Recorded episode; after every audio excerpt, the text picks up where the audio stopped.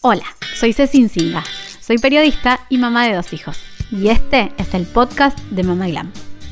Hoy vamos a hablar de eso que seguramente alguna vez te pasó y es mi hijo no duerme. ¿A qué mamá o papá no le pasó alguna vez que su hijo se despertó varias veces en la noche, en forma prolongada, durante semanas, meses y hasta años? Ya sea por alguna angustia, por miedos, por algún cólico, por alguna pesadilla. Pero cuando ese sueño se hace cada vez más débil y los chicos empiezan a despertarse más seguidos, nosotros los papás empezamos a tener tantos problemas. Mi hijo no duerme y ahora qué hago. Bienvenidos al capítulo de hoy. Bienvenida Vanina Joyhet eh, de arroba Duérmete Hannibal, es puericultora, docente y autora de La Revolución de la Crianza. Qué título, me encanta. Bienvenida y muchas gracias por participar. Bueno, gracias a ustedes por la invitación. Un placer. Hoy hablamos de mi hijo no duerme y vaya si es algo que nos tiene a los papás cuando tu hijo no duerme con un problemón, que andás por la vida contando que tu hijo no duerme, ni siquiera necesitas contarlo, pues ya te ven y se dan cuenta. El hijo no duerme. El hijo no, el hijo no duerme como nos gustaría que durmiera, vamos a aclararlo, porque el bebé o niñito al día siguiente está genial, tiene energía, vos lo ves activo, de buen humor, y el que está hecho pelota es uno. Pero y vos decís, ¿cómo haces? Pásame la receta.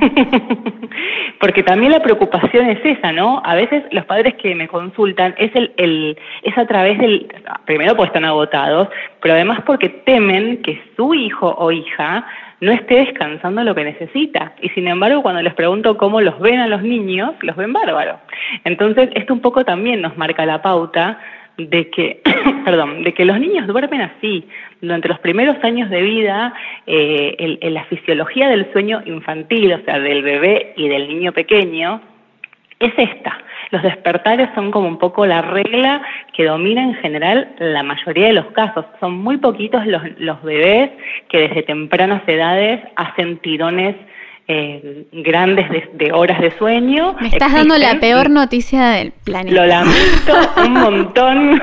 A veces, claro, a veces enfatizo la palabra años, ¿viste? Y, medio que genera un pequeño ACD en las familias que me escuchan, pero es la verdad. O sea, en general, los primeros años, eh, estoy hablando de los primeros tres años para promediar más o menos, son años que obviamente no es lo mismo a los tres meses que a los tres años, ¿no? Va mejorando, que eso también está buena esa noticia.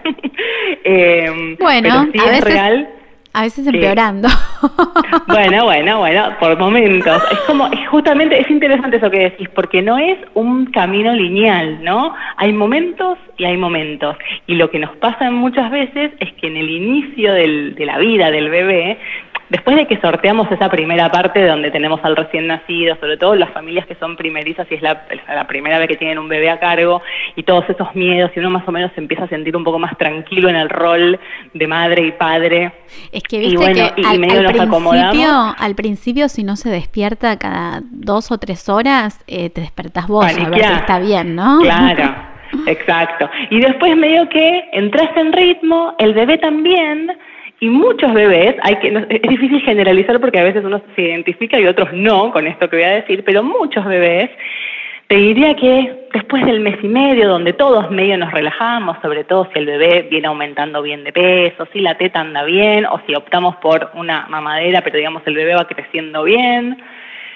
Y a veces muchos de estos bebés empiezan a dormir unos buenos tirones. Te hablo de cinco horas, seis horas, y uno dice, bueno, Estamos como queremos. Si es así, firmo. Sos la, mamá más envidiada de claro, del barrio. Y, ahí uno dice, uno dice en valentona y dice, pero al final, tanto lío que no duermen, bueno, sí, no te duerme 12 horas, pero te duerme 5 o 6, estamos. Bueno, el tema es que a medida que avanza el bebé en su desarrollo, llega a, su, a sus, vamos a decir, cuatro meses suele ser un momento bisagra, a veces se da a los cinco, a veces se da a los seis, pero más o menos alrededor de los cuatro, hay un momento que tiene que ver con un eh, salto, eh, salto madurativo del bebé, digamos, es una cosa positiva en un punto, pero que impacta en el sueño de forma que ese bebé que dormía estas cinco o seis horas divinas empieza a despertarse con mucha frecuencia. Mucha frecuencia es cada hora, cada 45 minutos, cada hora y cuarto, y esa familia que venía como así haciendo la plancha, se empieza a preocupar porque no entiende qué es lo que está pasando. Eh, de hecho, empezamos a buscar en Internet, empezamos a encontrar que existe lo que se llama una regresión del sueño, que aparte esa palabra es súper negativa, cuando en realidad, como te digo, no es una regresión, sino que es un avance, porque el niño está creciendo. Pero bueno, uno lo interpreta como fue para atrás porque ahora dormía genial y de pronto vamos todos a foja cero. Pero la realidad es que es parte de la naturaleza del sueño de los bebés. Es que además lo que primero pensamos es que le duele algo, que, algo le incomoda. Es que te agarra de sorpresa, si uno no lo viene esperando, que por eso yo hablo bastante de esto como para de última abrir el paraguas y viste el que avisa no traiciona. Entonces yo, si tengo la oportunidad de encontrarme con mamás en la primera etapa del, bebé, sobre todo cuando atiendo consultas de lactancia, que por ahí justo las conozco en esos primeros días, aprovecho que surge el tema del sueño y, y les adelanto que esto puede cambiar así, que de pronto parece que todo va genial y de pronto, ¡pum!, volantazo y el bebé empieza a despertarse con mucha frecuencia. Cuando te avisan, por lo menos, qué sé yo, Claro. No te sentís tan frustrado, ¿viste? Y, ya, lo tenías en mente, puede pasar. Tal cual, puede pasar. Si te tocó esa, esa minoría de bebés que le pegan derecho y duermen siempre con ese patrón de un buen bloque de horas corridas, bueno, felicidad y sí sos efectivamente ahí la envidia de toda la familia. pero el grueso de los casos la verdad es que no es así. Porque si no fuera así, eh, si, o sea, si la normalidad fuera que el bebé durmiera siempre de esa manera, no estaríamos hablando de esto, no habría 700 millones de libros sobre el sueño del bebé, no existirían las consultoras de sueño infantil, etcétera, etcétera, etcétera. Tal cual. Es la realidad, ¿no? Digamos, eh, eh, es lo que nos muestra que es parte de la naturaleza del bebé y que de ninguna manera esto está mal, ni quiere decir que estamos haciendo nosotros las cosas mal, eh, o que tenemos que corregirlo, que tenemos que enseñarle al bebé a dormir. Eso te iba a preguntar, eso te iba a preguntar, porque cuando uno mira el manual, este manual que viene con los bebés cuando nacen, no mentira, eh, cuando, cuando uno va al pediatra o, o, fija tablas de referencia, te dicen los bebés de tal edad tienen que dormir tantas horas, de tal tantos años tienen que dormir tantas otras, y entonces uno empieza a sacar cargo y dice, mi hijo no duerme ni, pero por asomo, ni la mitad de lo que dice esta tabla. Y ahí empieza la angustia. Es decir, algo estoy haciendo mal. Totalmente, son peligrosas esas tablas, son peligrosas según cómo se lean, en qué momento se lean, en qué contexto se lean. Existen esas esa, esa referencia, vamos a decir, eh, y que funciona, viste como los percentilos de los pesos de los bebés, que cuando vos vas al pediatra en los primeros años del bebé te dice, está en el percentilo tal. ¿no? y que tiene que ver con la curva de crecimiento del bebé, con cómo el bebé va aumentando de peso y en qué percentilo se ubica. El percentilo no es alto, no es ni bueno ni malo, y bajo no es ni bueno ni malo son, eh, tiene que ver con información estadística que tiene que ver con el patrón de crecimiento en los seres humanos y tu bebé lo ubican en una curva que es en la que está, punto, y van viendo que el bebé crezca bien en su curvita. Bueno, con el sueño pasa algo parecido. Hay algunas eh, o sea, eh, mediciones de cuánto más o menos un bebé a tal edad podría estar durmiendo, pero de nuevo, son percentiles. Quiere decir que hay bebés que van a dormir un poco más que ese promedio y un poco menos que ese promedio, y todo es normal. Entonces a vos te llega, viste, el dato duro de tiene que dormir 11 horas y por ahí el tuyo duerme 9,5 y bueno, capaz que está bien que duerme 9,5 porque ese bebé es la necesidad de sueño que tiene. O sea, hay cosas que hay que evaluar. Esto que estamos acá compartiendo son generalidades y, a veces hay bebés que pueden estar, eh, vamos a decir, deprivados de sueño, pero realmente son la gran, digamos, minoría de los casos. En general, los bebés duermen lo que duermen. Se autorregulan, digamos, igual que con la comida. Exactamente, exactamente. Y nosotros lo que podemos hacer es informarnos para primero entender en qué etapa del desarrollo está mi hijo o mi hija, para saber qué es lo que le está pasando y explicar de alguna manera a qué atribuirle esos despertares que tiene. Y ver también de pronto qué puedo llegar yo desde lo que sí puedo controlar, porque yo no puedo agarrar un control remoto y acelerar la evolución eh, de, la, de, la, de la arquitectura del sueño de mi hijo, yo no lo puedo modificar.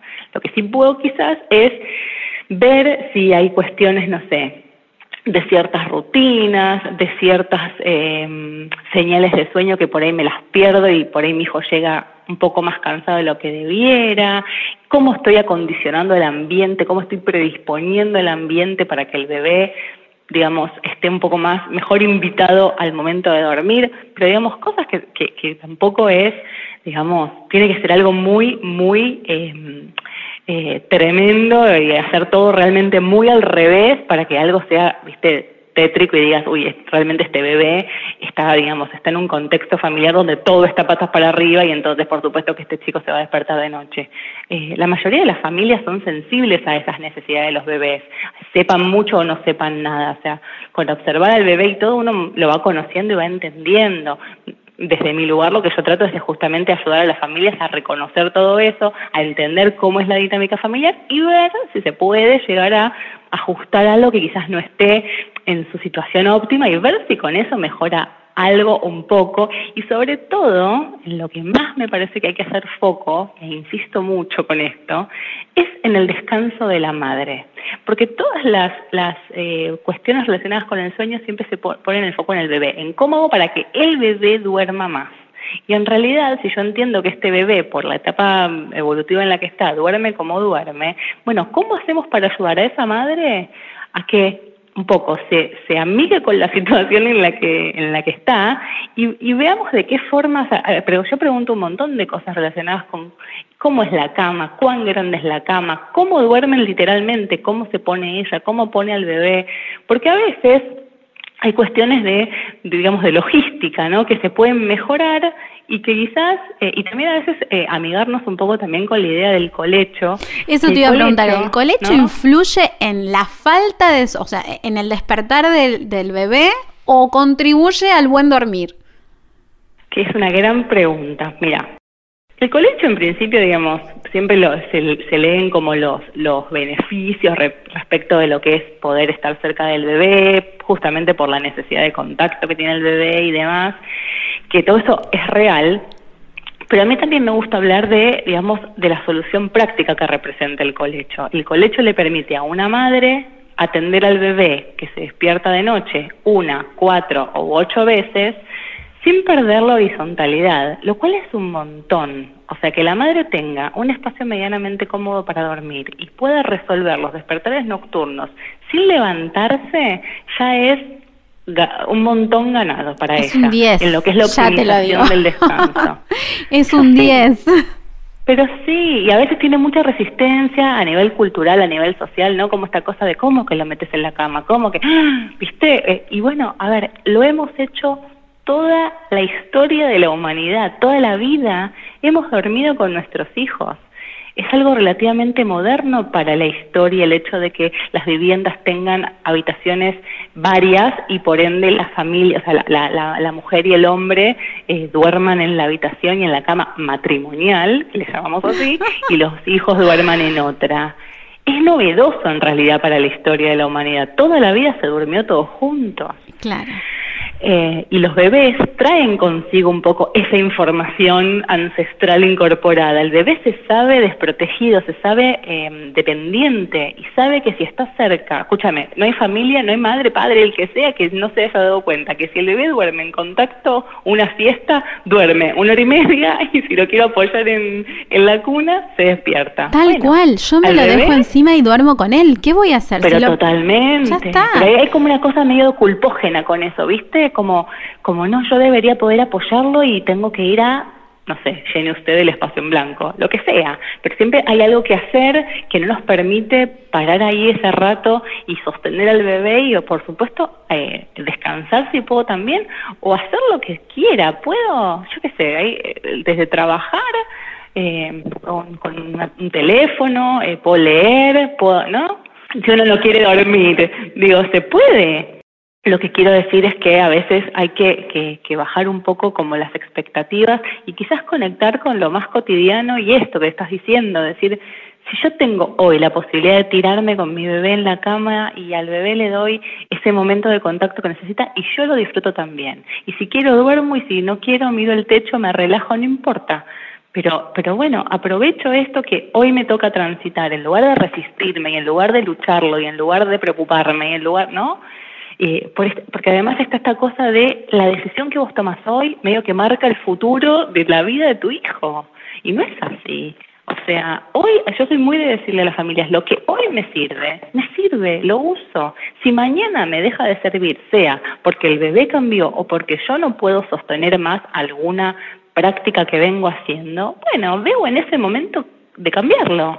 O sea, nada está escrito en piedra, nada, es, nada es tan determinante, ¿no? Y, claro, no, sentir esa culpa. claro, y si no es muy difícil porque parece que no vayas a cometer un error porque ya estás, frita. Ya vos, no sé, le das la teta y no, ahora le vas a dar la teta hasta los 23 años. Tal cual. Te iba a hacer una pregunta con, con, la teta. Porque está ese mito ahí dando vuelta de que si le sigo dando la teta a medida que el chico va creciendo, por supuesto, no sé, no hablamos de los tres meses, pero si hablamos del año y medio, dos años, eh, eso es más, hace que el bebé pueda llegar a despertarse más veces por la noche porque tiene hambre y entonces quiere tomar la teta, o porque no tiene hambre pero está acostumbrado a que toma la teta y se despierta. Sácale la teta y vas a ver que duerme toda la noche. ¿Vos sabés la cantidad de madres que lo intentaron? Y dijeron, y ahora me quiero matar porque le saqué la teta. Te lo pregunto porque es algo que lo, lo, lo, escuchás muchas veces. Sí, ya lo sé, lo tengo clarísimo. De hecho, recibo muchas consultas desde Estete motivadas por la idea de que el, el, el niño o niña va a dormir mejor si le saco la teta. Y en realidad es al revés. Es decir, la causa del despertar no es la teta. La teta es el recurso que uso para resolver el despertar de la forma más rápida posible, para el niño y para una. Yo quiero volver a dormir lo más rápido que pueda. Yo no quiero estar paseando un bebé, dale que dale, palmaditas. Si saco la teta y él se duerme y yo también, ya está, negociemos. Entonces, eh, hay que primero entender eso, que la, la teta no, ni el colecho son los responsables de los despertares. No es así. Hay ciertos estudios que sugieren incluso que hacer colecho puede llegar a hacer que el, niño se despierte algunas más veces que el niño que no hace colecho, pero que los despertares son mucho más fugaces por la capacidad que tiene la mamá de responder muy rápidamente a ese despertar, con lo cual es casi es casi eh, eh, ininterrumpido el sueño. Ojalá para la madre también fuera así, que eso es lo que hay que tratar de promover, que la madre se preocupe por dormir ella. Si tenerlo al lado, con la teta cerca, sacar la teta, no levantarme y dar la teta así y poder, listo, ya tenés la teta, ahora yo me concentro en dormir yo, ¿no? Y vos, Eh, y vos cuando termines de tomar la teta te soltarás y irás durmiendo. Claro, ¿Vos qué querés? ¿A la madre y a la teta?